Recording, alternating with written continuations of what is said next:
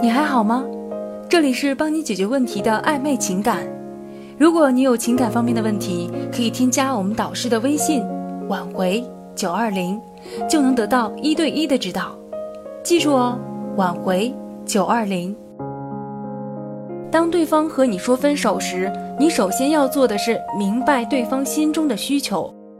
倘若那天把该说的话好好说，该体谅的不执着。如果那天我不受情绪挑拨，你会怎么做？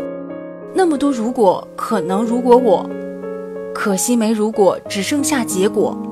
如果早点了解那率性的你，或者晚一点遇上成熟的我，不过全都怪我，不该沉默时沉默，该勇敢时软弱。如果不是我误会自己洒脱，让我们难过。可当初的你和现在的我，假如重来过。林俊杰的这首《可惜没如果》，如实反映了我们的心情。听过的人可能也会重重的叹一口气，感叹一句：“可惜没如果。”也许只有失过恋的人才会觉得“万念俱灰，肝肠寸断，心如刀割，痛不欲生”。这些原来不仅仅是形容词，而是一种切身感受。那是一种犹如万蚁噬心、生无可恋的难过。全世界都在欢声笑语、歌舞升平。独独自己躲在阴暗的角落，默默流泪。那一刻，感觉自己好像被全世界抛弃，就好像被抽去了灵魂的行尸走肉，无论任何事都提不起精神。有人说过，没有经历过失恋的人生是不完整的人生。确实，有些人可能从小到大都是一帆风顺，从来没有经受过什么挫折和打击。可能只有经历过一些挫折，才可能有时间真正的沉下心去反思自身存在的一些问题，然后意识到自己的不足，才能真正的让自己变得成熟起来。失恋并不可怕，可怕的是你的以自我为中心。当对方提出分手的时候，其实是对你的不满已经达到了无法压抑、必须宣泄的时候。如果这个时候你还认为错不在你，还想去探讨谁对谁错的话，那么你将难以挽回这段感情了。感情是双方的，你应该学会换位思考，明白对方心中的想法，才是你应该去做的。站在对方的角度思考问题，其实分手对双方来说都是痛苦的，可能对方比你还要难受。也许这只是对方一时的气话，对方只是想冷静冷静而已。如果这个时候你去反驳、较真儿的话，只会令对方厌恶，双方都更加的难堪。而在这种情况下，气话就有可能变成真话了。所以你应该站在对方的角度去思考问题，自己做的是不是真的错了？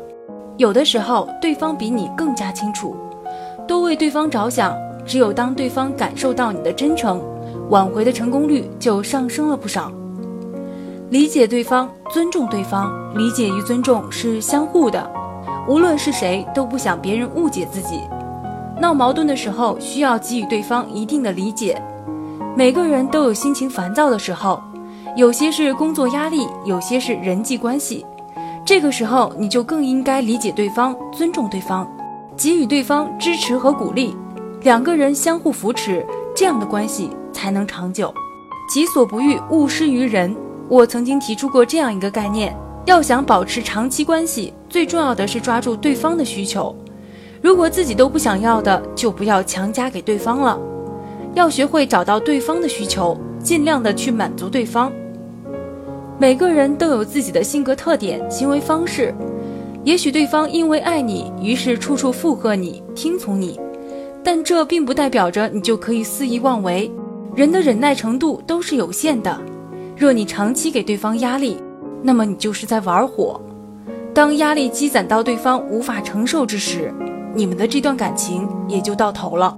俗话说得好，有压迫就会有反抗，所以你应该学会控制自己的欲望，不给对方施加压力，这也就相当于减少了双方的矛盾。